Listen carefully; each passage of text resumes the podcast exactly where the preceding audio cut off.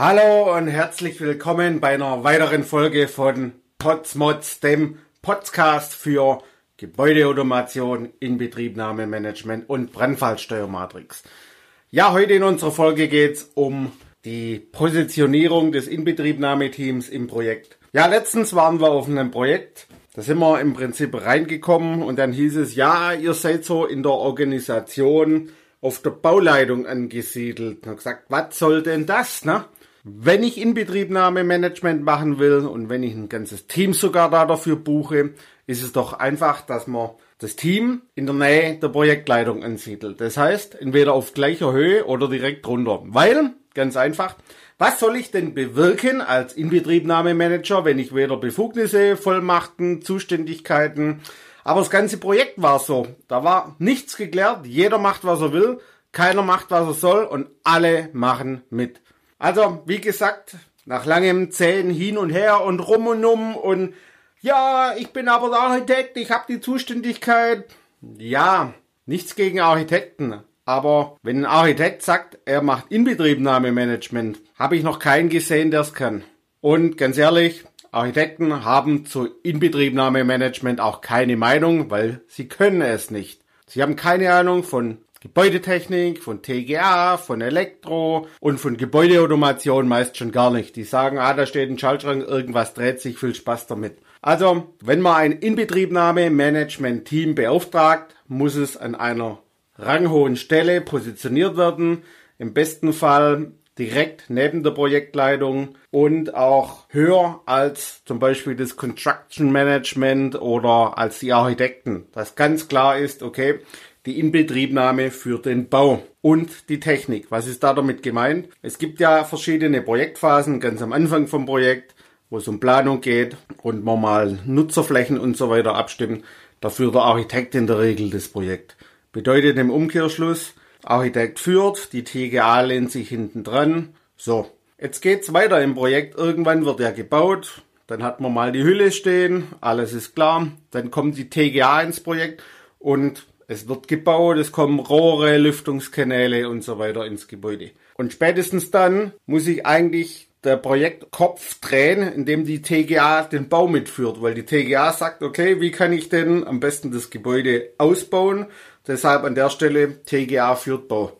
Und dann schalten wir irgendwann die Anlagen ein und im besten Fall haben Sie einen Inbetriebnahmemanagement beauftragt, das das übergeordnet alles koordinieren. Dann führt das Inbetriebnahmeteam oder der Inbetriebnahmemanager die TGA und den Bau. Also er sagt quasi, um welche Anlage wann ich einschalten muss, was brauche ich da für eine Anlage fertig, also sprich die Fachbauleitung und die ausführenden Firmen müssen hergehen und diese Anlage fertig zu machen.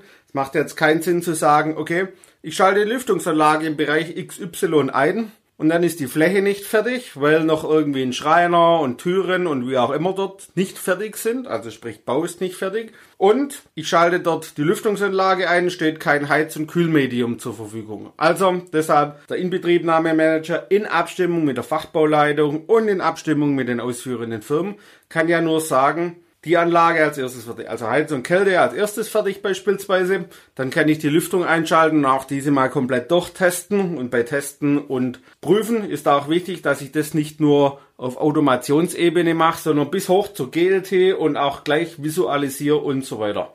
Ja, deshalb ist es extrem wichtig, dass Inbetriebnahmemanagement die TGA und den Bau führt. Die haben die Übersicht einfach über alles. So, dann muss bei einem Inbetriebnahmemanagement-Team ganz klar sein, bis zu welcher Entscheidungsgewalt, wie viel Euro sie frei beauftragen können, über wie viel sie entscheiden können, dass man notfalls kurzfristig fällende Leistung einfach zubuchen kann.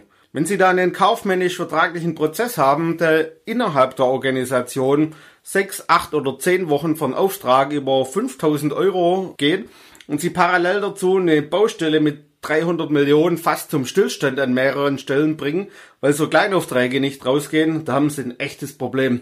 Kommt in der Praxis aber relativ oft vor. Dann ist noch klar, über welche Anordnungsbefugnis muss denn das Inbetriebnahmemanagement-Team verfügen. Es ist klar, die sagen ja, dreimal den Betriebsparameter noch in diese Richtung oder das und das müssen wir anders definieren, weil das war zum Projektstart vertraglich halt so, aber heute haben wir diese Situation, aufgrund dessen müssen wir anpassen. Dann sind wir ganz schnell wieder beim Vertrag und kaufmännischen Themen. Dann sagt die Ausführende, ja, aber das schulden wir nicht. Okay, und von dir kann ich auch nichts entgegennehmen, weil du bist ja weder Bauherr noch sonst irgendwas.